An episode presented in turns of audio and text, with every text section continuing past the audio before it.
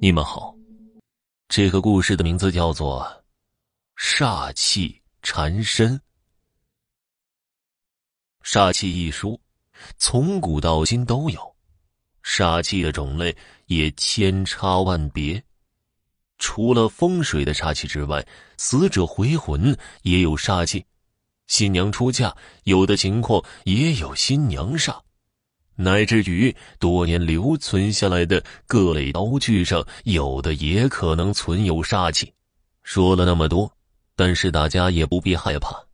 有的时候被煞到，只不过是短时间的头昏眼花或者感冒，发烧一下就自然解决了。人体自身的阳气就是最好的解煞工具，但是啊。有的时候，如果遇到的是不一般的煞物，则就没那么简单了。尤其是在很多古老的器物上，往往有着我们未知的能力。我以前念大学的时候，因为是文科院系，大多时间都比较闲，空余的时间，那位哥们儿喜欢逛逛花鸟市场、文物商店，淘点便宜货。偶尔有时候捡到一两个漏，转手卖出去赚个一两千，在我们那个时候也算是一笔不小的数目了。但是对于古玩鉴赏，大家都是外行，所以只能干瞪眼看着他在那儿自得其乐。我们也搞不清楚那些其中的道道之类的。有一天，那个同学神秘兮兮的抱着一个包回到我们宿舍。满脸抑制不住的兴奋，我们看到他那个样子，也迫不及待的叫他把那个布包裹给打开，看看今天到底又淘到了什么宝贝。打开包裹，大家咦的一声散开了。原来包裹里面没有我们想象的什么精美的陶瓷啊，或者什么玉雕啊，只是一个黑乎乎的木盒子。这一个木盒子有啥好看的？大家顿时没了兴趣了，继续回到各自的床铺上做自己的事情去了。可能是自己的一种敏感度吧。当看到那个木头盒子的时候，就觉得这个盒子看着不舒服。但是啊，究竟哪儿不舒服？那个时候他也说不上来，只是对我那个同学说：“这个东西能卖就尽快卖了吧，别留着。”结果，我同学的回答让我大吃一惊。这木头可不是什么一般的木头，这是用阴沉乌木做的。前几个月，有人在我这里想买一个乌木做的小棺材，我正愁没有原材料呢。今天去花鸟市场的路上，路过一个回收站，看见里面有这么一个盒子，仔细那么一看呢，竟然就是乌木的。老板当然不懂了，十块钱我就买下来了。一会儿啊，我找个木匠师傅改造一下，转身一卖就是一千块。嘿嘿，拿了钱请你们一起吃饭。大家一听有饭吃，顿时两眼放光。不一会儿啊，就又看到我那个同学抱着包裹，神秘兮兮的走了出去。过了大概三四天吧，一个黑漆漆的小型的棺材。出现在那个同学的书桌上，不用说呀，我也知道，东西做好了，齐活了。下午就听到同学通过电话联系买家，三天后来拿货。不过呀，没等到第三天，当天晚上那位同学突然发起高烧，当时我们也不以为意，发烧嘛，吃点退烧药，睡一觉，捂一身汗，出来就好了。可是到了第二天呢，病情似乎越来越重了，已经发展到了说胡话的程度。大家下午看看情况不对，连忙将他送到校医院。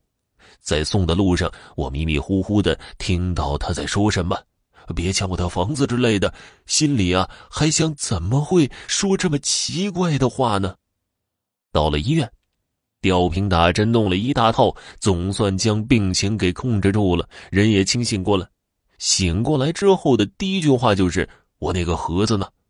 知道了盒子还在宿舍的时候，人又沉沉的睡去了。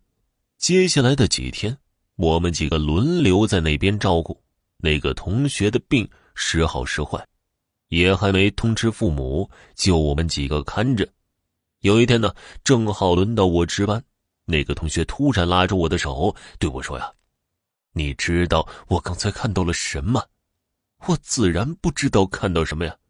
他很恐怖的说：“这几天晚上，他天天做梦，梦到有个小孩来问他要房子，把他的两个手拉得乌青了。”边说还边把袖子管朝上拉，一拉上来还真有两个乌青。他边说，还边把袖子管朝上拉，一拉上来还真有两个乌青。当时的我为了安慰他，只好说是你睡觉的时候睡相不好，自己碰青的，别乱想。说是这么说，我自己却存了一个心眼儿。偷偷的跑到外面的中药房，买了几块钱的朱砂，用纸包一包，睡觉的时候偷偷的塞到了他的枕头下。第二天，当我们又去看他送饭的时候，他对我们说：“昨天是他这几天睡得最好的一天了。”听到他这么说，我心里大概就明白了几分。看来啊，他这病不是简单的发烧。应该是被什么不干净的东西缠上了。当然，这大庭广众之下，我不能这么说呀，不然的话，大家肯定以为我是怪人呢。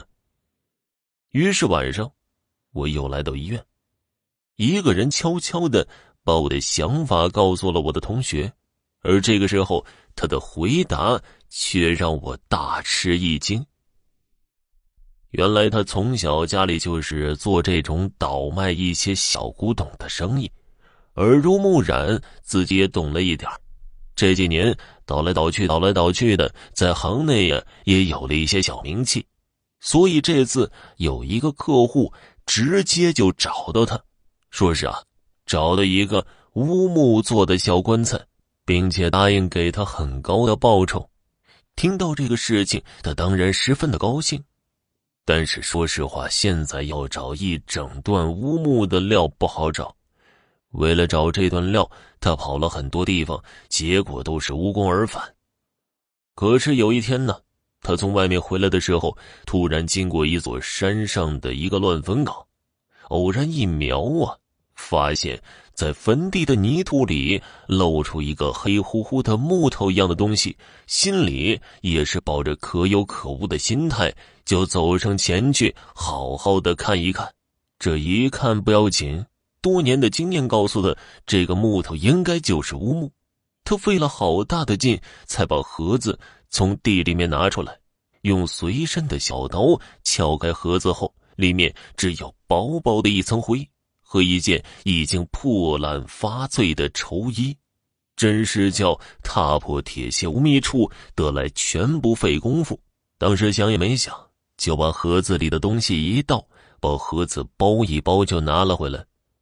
拿回来的第一个晚上，就梦到了一个小孩子，跑来问他要房子，紧紧的抓住他不放。但是啊。他当时也不以为意，觉得只不过是一个梦而已。接下来的几天，只要是一闭上眼睛，就会梦到小孩子的身影，直到最后身体越来越差，开始发高烧，于是就有了眼前的一幕。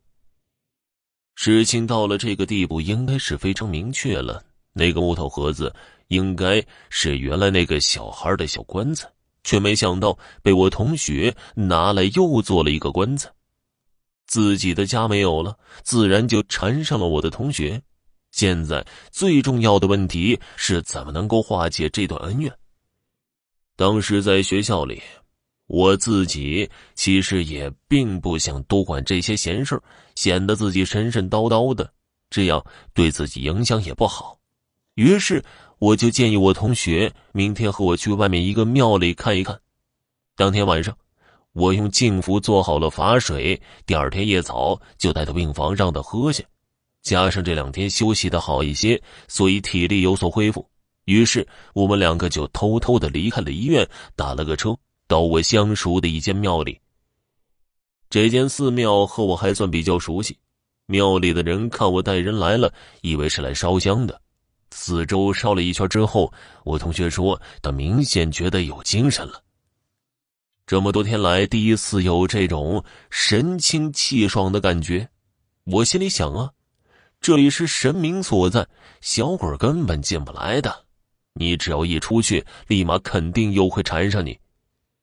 四处都烧完之后，我把我同学的前因后果都和庙里的主管说了一下，他们也觉得事情有点复杂，于是打电话就请庙里的鸡童来庙里一趟。不多时。姬童就到了庙里，因为这件事牵涉的是小孩的亡灵，所以为了更好的沟通，庙方决定请中坛元帅上身。随着袅袅的香烟升起，咒语声声中，姬童的身体慢慢开始抖动，突然猛地朝上一跳。大家知道三太子上来了，没想到三太子上来的第一句话就是骂我同学的。后来断断续续的，大概骂了几分钟吧，大意就是自己做了不要脸的事情，现在却还来求我。这件事他不管，于是大家又苦苦的哀求，终于三太子才答应为我朋友解决这件事儿。只见三太子摇摇晃晃的走到庙门之外，似乎好像正在和谁沟通一下。大约过了七八分钟，拿起自己的乾坤圈，猛地往地上一套。又吩咐人拿了一个小瓶子，好像在引什么东西似的，把一个东西引了进去，再用红布包了起来，拿进了庙内，放在神明桌的下面。第一步处理完后，就让我同学躺在地上，自己呢则不断的在金纸上画着什么符，一连画了七道，又用香在我朋友身上虚画了几道，就让我同学起来了。之后就吩咐我同学。这次这个乌木，他所有赚的钱，都要拿来和这个小孩子做功德。这个小孩啊，现在已经被他引到庙内接受香火，以后就在庙里跟着他一起修行。以后这种缺德事情少做，并且说呀，我朋友之前因为和一些墓里面弄出来的东西接触的多了，天长日久呢，已经积了不少阴气。这次。开给他七道符，回去后每天化在水里，洗澡的时候擦身，就会慢慢的好了。我们自然是千恩万谢的。回去的当天晚上，烧就退了。第二天一回到宿舍，我同学就赶忙把棺材出去卖了，拿来的钱请了好几位道士大做法事。从此之后，就再也不敢碰这些墓里出来的东西。后来对那个庙也很有信仰，初一十五都会去烧香。不过不知道他现在过得怎么样了，很久没联系了。好了，听众朋友，本集播讲完毕，感谢您的收听。